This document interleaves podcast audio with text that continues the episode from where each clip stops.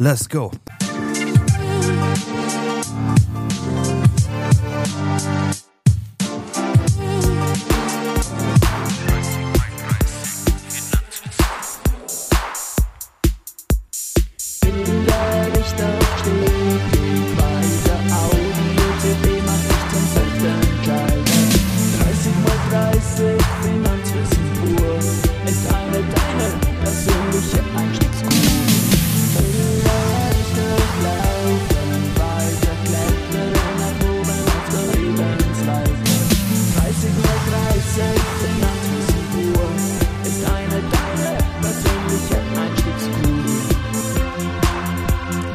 Herzlich willkommen wieder zu 30x30 Finanzwissen pur, der aufbauenden Börse-Einsteigerinnen-Serie für Österreich.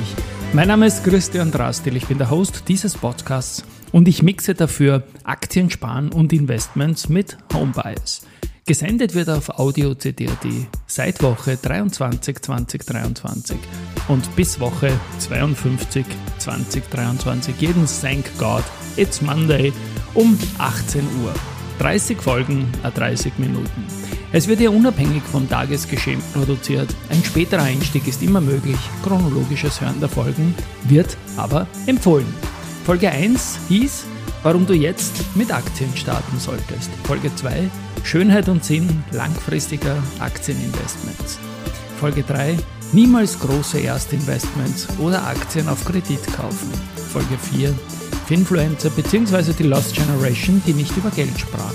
Folge 5, wie werde ich reich? Folge 6, der Geschäftsbericht eines Unternehmens und was alles enthalten ist. Folge 7, wie eröffne ich ein Wertpapierdepot? Ja, und für Folge 8, wie der Mucke im Hintergrund zu entnehmen ist, habe ich Verstärkung und zwar von einem rappenden und finanzauskennenden Kollegen aus Deutschland, meinem lieben Freund Sebastian Leben, der sich anlässlich 35 Jahre DAX diesen auch einmal genauer angeschaut hat und ich werde mit dem ATX dazustoßen. Und Sebastian legt in seinem Broke and Broker Style los. Der DAX ist der deutsche Leitindex. Viele sprechen vom Börsenbarometer. Also irgendwie irgendwas, womit man ablesen kann, wie es um die deutsche Wirtschaft steht oder zumindest um die großen deutschen Unternehmen. Alles nichts Neues für euch. Warum erzähle ich das? Hat alles seinen Sinn. Vor ein paar Tagen ist dieser DAX nämlich 35 Jahre alt geworden. Das ist dann doch mal ein Zeitpunkt, um man sich mal genauer anzuschauen.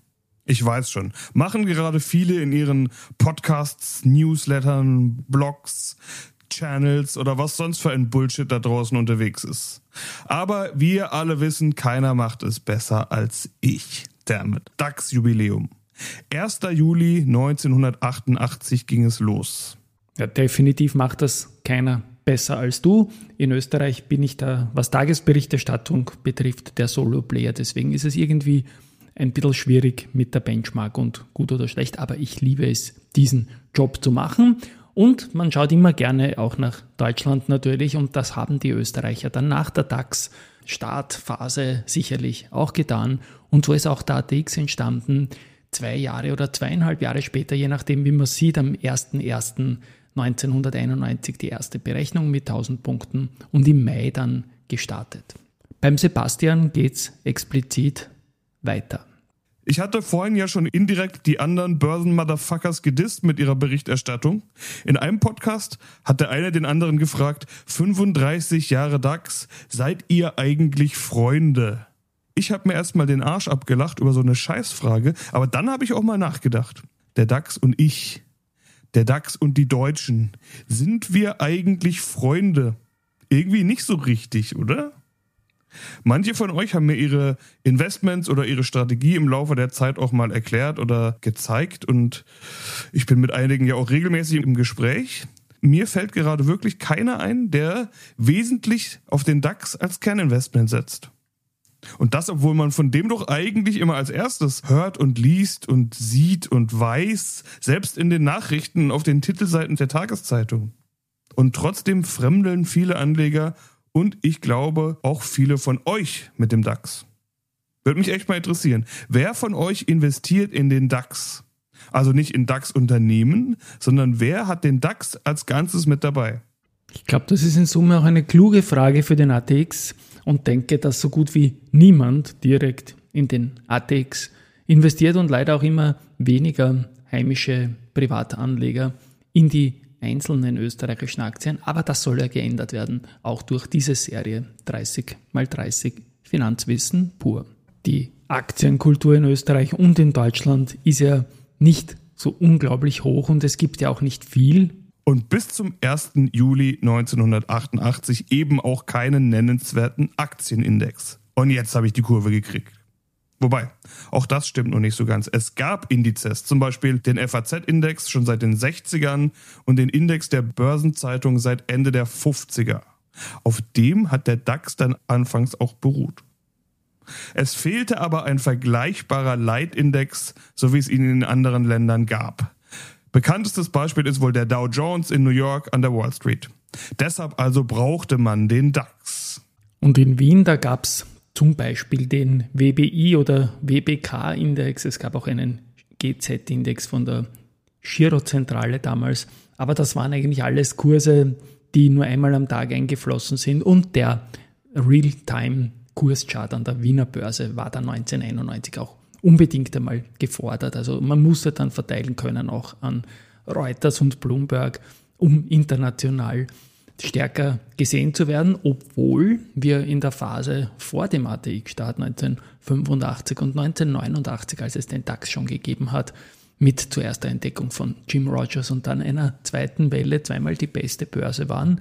Und das Ganze vor der ATX-Ära. Ich sage immer, es sollte einen neuen Jim Rogers geben. Und der Zeitpunkt jetzt, da zu investieren in dieses Land, ist gar nicht so blöd. Sehr spannend ist auch der nächste Block mit der Startzusammensetzung des DAX. Mit 1000 Punkten ging es los, rückgerechnet auf den 1. Januar 88 und vor allem dauerhaft berechnet. Davor gab es solche Kurse meistens nur einmal am Tag. Ein Hoch auf die Computertechnologie der 80er Jahre. Ziel war, die 30 größten und wichtigsten börsennotierten Unternehmen aus Deutschland sollten als Index abgebildet werden.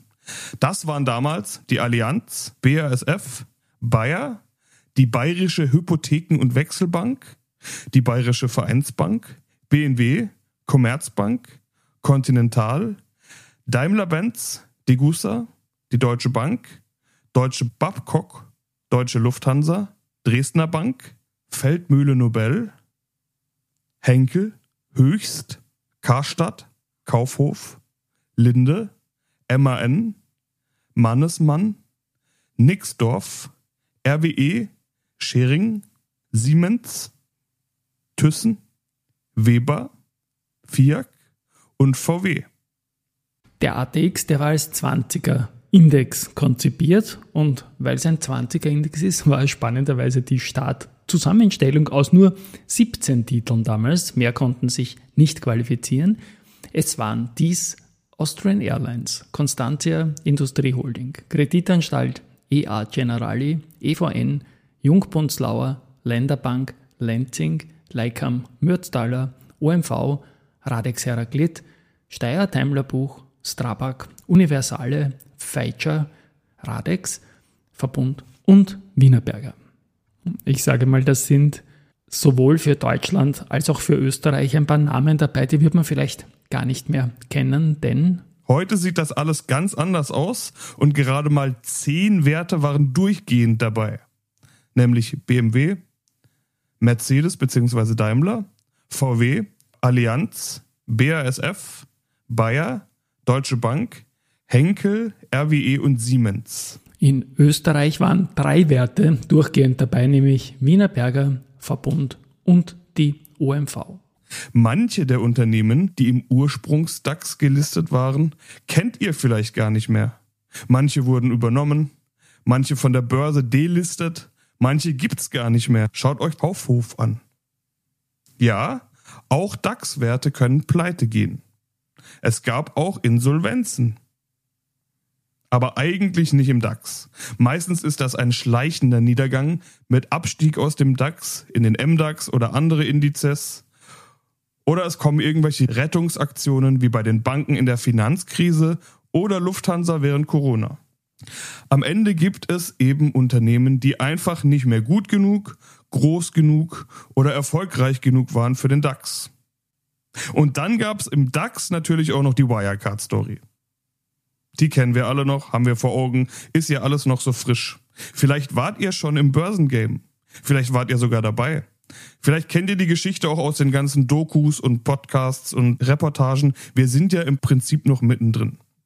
Aber, und das ist wichtig, es ist eine absolute Ausnahme. Da geht's um Kriminalität und Gangster-Stories, dass sogar ein Dr. Dre und ein Ice Cube nur dumm aus den Bandanas glotzen. Ja, eine Ausnahme ist es, aber so neugierig machend und einladend für breite Medien, dass sogar bei der Jahresbilanzpressekonferenz der Wiener Börse, die im Frühjahr 2023 stattgefunden hat, der ORF eine Frage zum Thema Wirecard gestellt hat, zur deutschen Wirecard. Natürlich gibt es dort auch österreichische Manager, hat aber mit dem ATX 0,00 zu tun. Und das war dann der Bericht über die Wiener Börse 2022 im Rahmen der Jahresbilanzpressekonferenz. Auch im ATX hat es eigentlich wenig wirkliche Skandale gegeben. Wir haben unsere Probleme mit Immobilienaktien in den Nullerjahren gehabt. New Economy ist Österreich relativ gut davongekommen. Natürlich gibt es Fälle wie damals die Libro oder Cybertron und so, die es nicht geschafft haben. Folge nur den Regeln, lass es dir begegnen. Aber im Allgemeinen muss man wirklich großen Respekt zollen, wie gut die österreichischen Unternehmen das seit Jahrzehnten managen, was sie zu managen haben. Wer kommt in den DAX? Alle drei Monate überprüft die deutsche Börse die Indexzusammensetzung. Das gilt auch für die anderen Indizes, MDAX für die mittleren Werte, SDAX für die kleineren und TechDAX für die technologieorientierten Unternehmen. Da werden vor allen Dingen Marktkapitalisierung und Handelbarkeit überprüft. Also wie viel die Firma an der Börse wert ist und wie gut man sie handeln kann und sie auch gehandelt wird. Diese Sache mit der Handelbarkeit macht durchaus Sinn. Man will ja auch, dass gekauft und verkauft wird. Erst recht, wenn ETFs im Spiel sind und da fließt ja so einiges an ETF-Cash in den DAX und damit in die DAX-Unternehmen. Angenommen, ein Unternehmen ist börsennotiert, aber alle Aktien gehören dem Chef und er verkauft nix. Dann kann man auch die Aktie nicht kaufen. Gibt ja keine mehr. Und es gibt Aktiengroßbesitzer. Manche Bundesländer. Niedersachsen hält ziemlich viel an VW. Städte und Kommunen an RWE. Und fragt mal die Familien Porsche, Pirch oder Quant, wie die das so sehen. Stichwort VW, Porsche, BMW. So kann es auch passieren, dass eigentlich große Unternehmen halt doch nicht im DAX auftauchen. Da war jetzt ziemlich viel dabei, was eigentlich auch für den ATX zu übersetzen ist.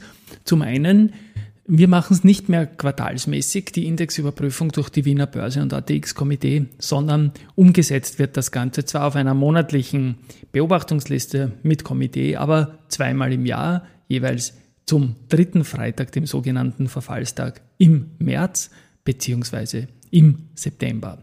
Der ATX ändert sich in der Regel sehr selten. Ähm, es ist möglich jetzt, dass die Telekom Austria in den ATX kommen wird. Das mit dem Streubesitz ist ein ganz, ganz großes Thema auch, dass sehr, sehr viel österreichische Aktien von Familien oder von Gemeinden oder von Großinvestoren, auch internationalen Großinvestoren gehalten werden und so zu wenig Streubesitz haben, um im ATX zu sein, weil es zu wenig handelbare Aktien gibt, frei handelbare.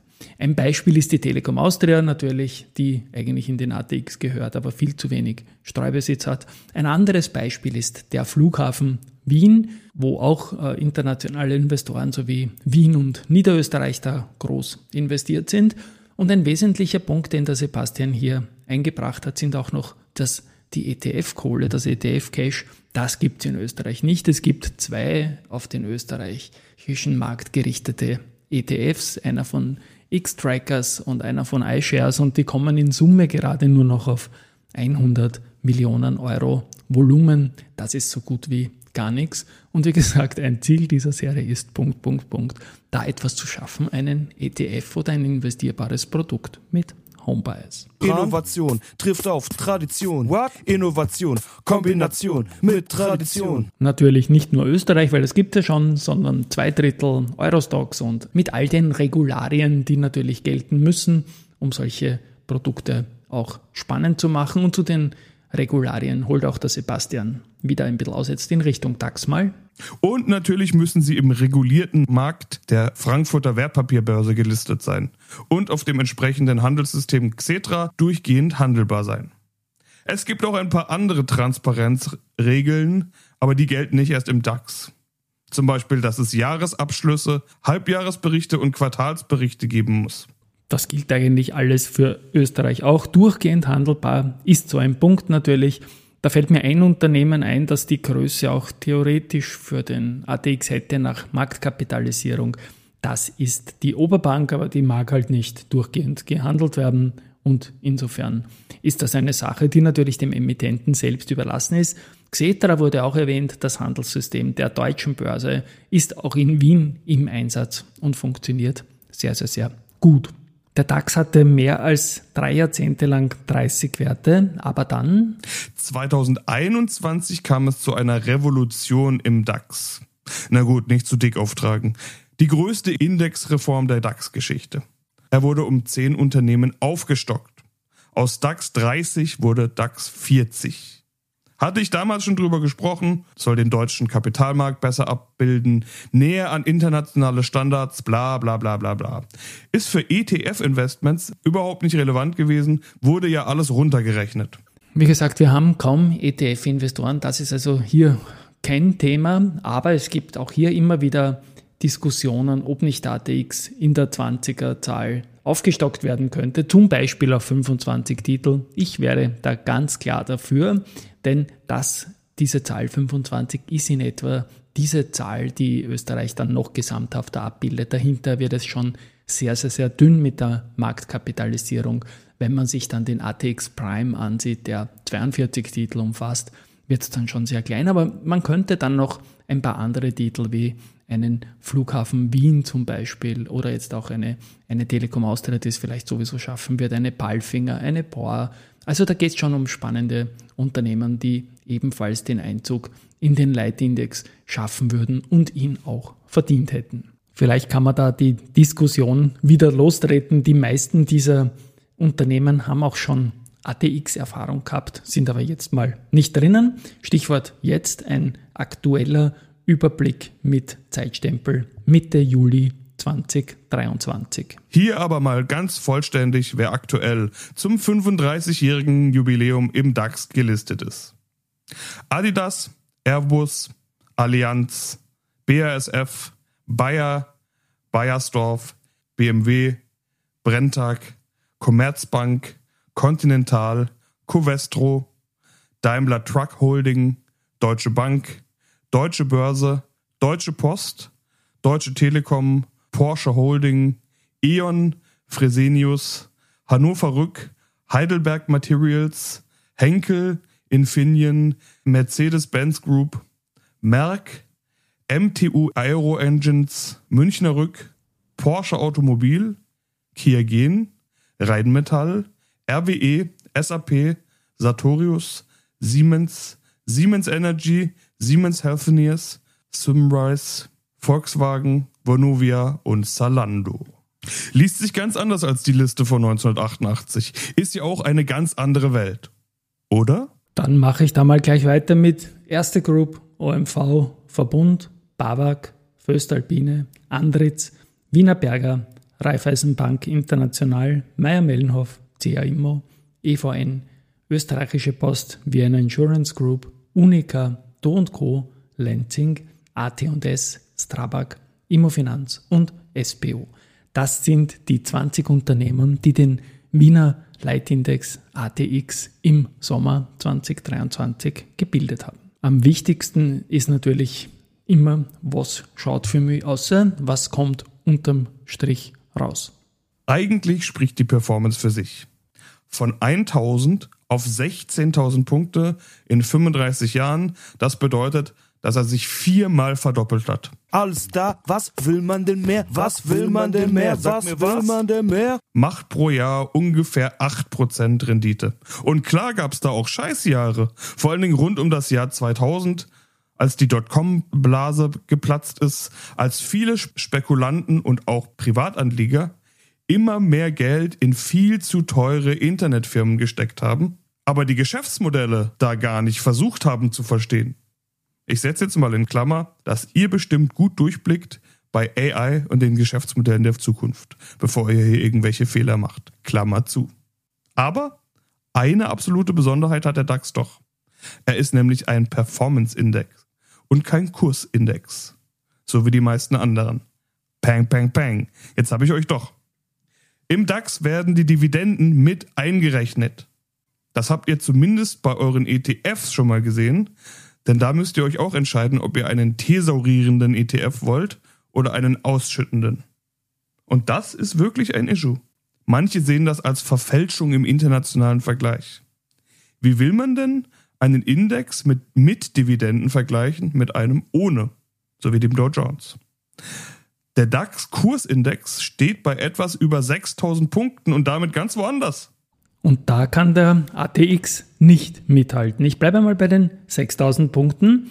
Okay, wir sind später gestartet, um diese zwei Jahre oder zweieinhalb Jahre, aber der vergleichbare Wert, der mit dem Kursindex ist der ATX. Unser ATX, der steht jetzt bei 3200 Punkten und ist ebenfalls bei 1000 Punkten gestartet. Und der DAX, den man kennt und der jetzt im Sommer 2023 bei 16.000 Punkten steht, der ist vergleichbar mit dem ATX DR. TR heißt Total Return, also man rechnet die Dividenden hier ein und überhaupt alles und meiner Meinung nach auch ein bisschen zu viel. Auf die Dividenden kommen ja auch noch Steuern. Der DAX tut so, als gäbe es die nicht. Klingt für mich also eigentlich eher nach einem Vorteil.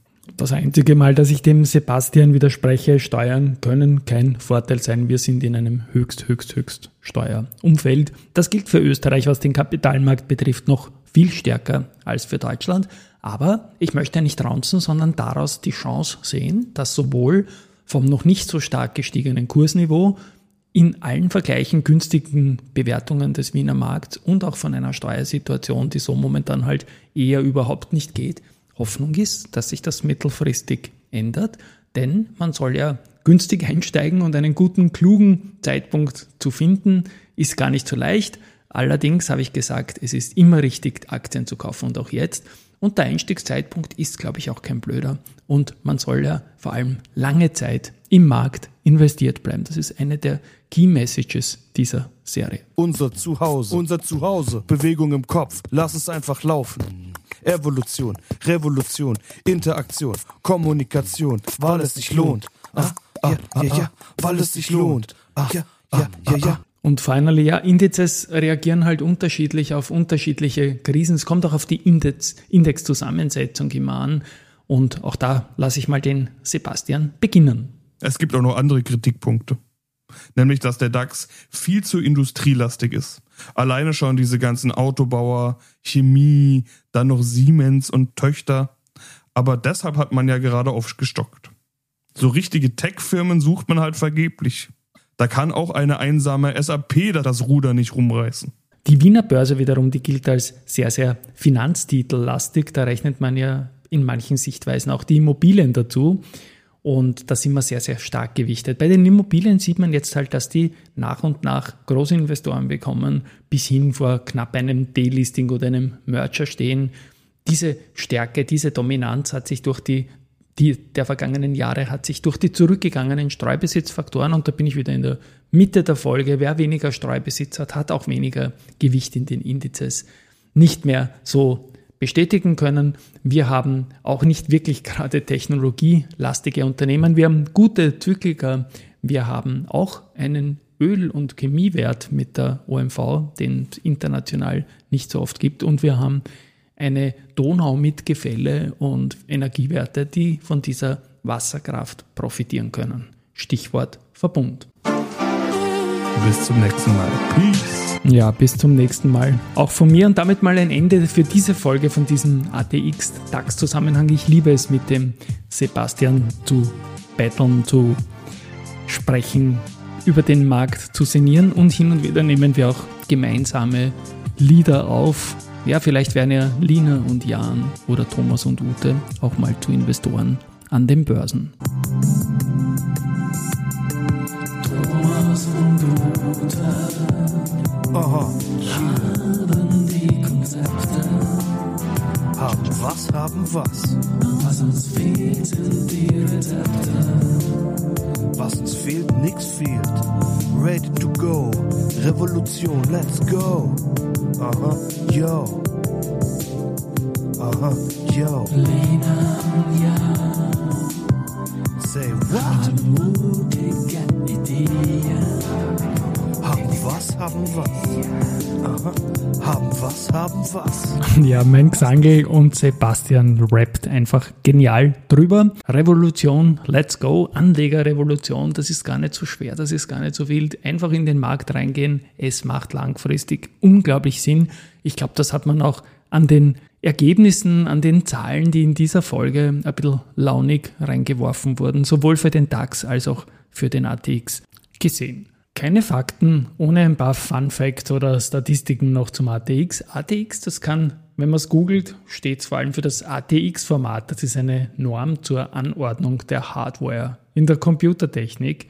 Auch Austin, Texas hat das Kürzel ATX und Atbazar Airport, IATA-Code, also ATX, ist der Flughafen von Atbazar in Kasachstan.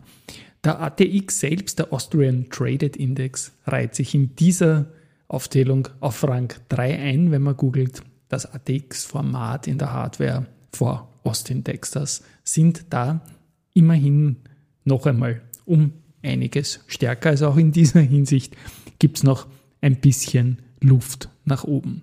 Recht spannend ist, dass der ATX auch noch so ein kleiner Fun-Fact rückgerechnet worden ist und zwar bis 31. Dezember 1985 und den Tiefpunkt hat es 1988 gegeben mit 434 Punkten. Da hat zwar den Index nicht gegeben, aber man hat so getan, als wäre die Zusammensetzung hatscht natürlich alles ein bisschen, aber ist glaube ich auch keine uninteressante Kleinigkeit, dass der ATX mal bei 434 Punkten war. Wenn man sich den Langfristchart aus einer größeren Entfernung mal ansieht, das waren schon Schwankungen früher, ist aber in Wahrheit in den ersten zehn Jahren überhaupt nichts passiert. Er ist immer wieder Return to Sender gekommen und dann vom Jahr 2002 bis zum Jahr 2007 ist es zu einer Verdoppelung gekommen. Und am 9. Juli 2007 ist das All-Time-High im ATX erzielt worden. Das waren 5010,93 Punkte intraday, also während des Handelsverlaufs. Ah, ja, ja, ja, weil es sich lohnt. Ah, ja, ja, ja, ja. Und der Schlusskurs ist nie über 5000 Punkte gewesen, obwohl man sagt, der ATX war über 5000, aber es war eben nur im Verlauf von diesem 9. Juli und den Schlusskurs, den wir gesehen haben, 4981,87 Punkte. Und das ist letztendlich auch der Wert, der in den Geschichtsbüchern steht. Recht spannend sind auch die Tausendersprünge. Der 2000er, der war erstmals am 2. Juli 2004. Der 3000er gleich am 17. Juni 2005. Der 4000er gleich am 30. Jänner 2006 und wie gesagt der 5000er nur intraday war dann im Jahr 2007. Da sieht man auch diese Geschwindigkeit der Veränderung nach oben, die es damals gegeben hat. In einem superpolitischen Umfeld, als äh, Körperschaftssteuer gesenkt worden ist. Es war eigentlich eine super Zeit, ist dann von Lehman je unterbrochen worden.